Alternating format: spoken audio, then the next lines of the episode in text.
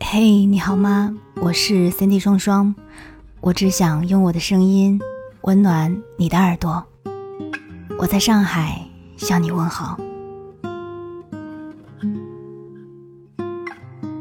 你知道吗？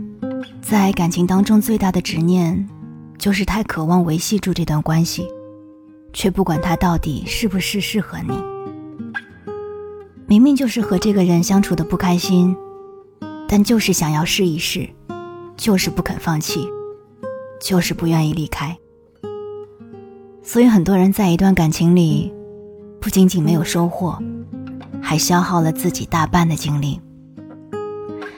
其实人与人的相处很像是投资，有幸的话，你会选择一只绩优股；平衡之中，我们会选择一只收益较低。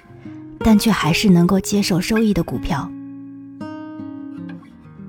但无论是选择哪一种，我们都应该掌握，在他给我们造了损失之后，能够认清继续下去弊大于利的能力。及时止损，说的不仅仅是一种判断，还有的就是当断则断的坚定。爱情也好，友情也罢。让我们自己觉得拧巴的，往往都是强求存在于一段不舒服的关系里。可是，仍旧有一部分人会被陷入在沉没成本的陷阱里，觉得毕竟认识了这么久，毕竟了解了很多，毕竟重新寻找一份关系是一种很费力的事情。于是，这部分人会很执着于被伤害的过程里。之前有一位粉丝说。她身边的闺蜜是那种负能量爆棚的人，比如你说要去看电影，她就会告诉你国产电影是多么的差，花那个钱简直就是浪费。你想出去露营，她就会告诉你那个东西就是为了凑热闹。好不容易进入了现代社会，却追着过原始人的生活。她不仅仅是会否定你的生活，她还热衷于否定她身边的一切。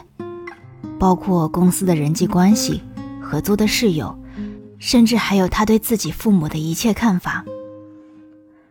粉丝说，和他相处挺累的，总会觉得他像是一个情绪黑洞一样。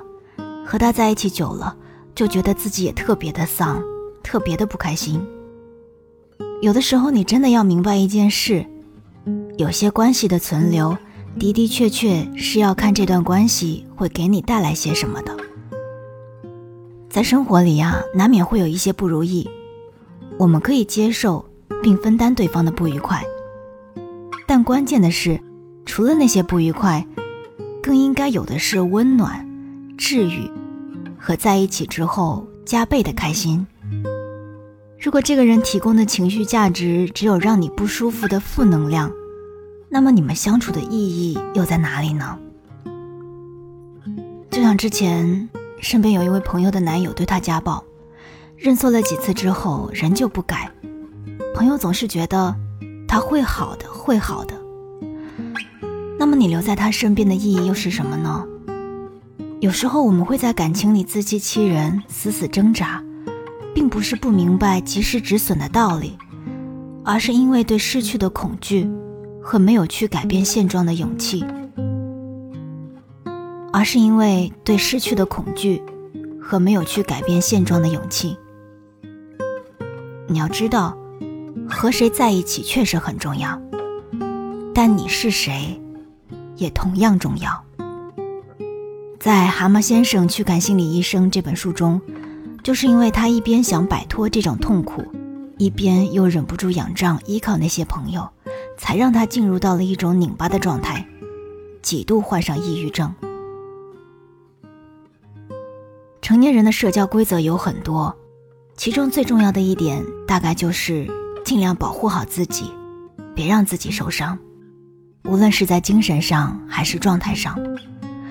如果一个人、一件事让你感觉疲惫、厌倦，不值得为此付出时间和精力，那你应该做的便是远离。成年之后，你应该会明白，在这个行色匆匆的世界里。总会有人挥手再见，或者不告而别，而后便再无交集。这本就是一种再正常不过的状态。而最后的最后，我们也都会淡忘很多曾在我们生命中添过色彩，后来离开的人。在这个要去习惯离开的时代，任世事怎么改变，最重要的，不过就是照顾好自己。和错的人在一起，会消耗你的热情，浪费你的青春，挥霍你的生命。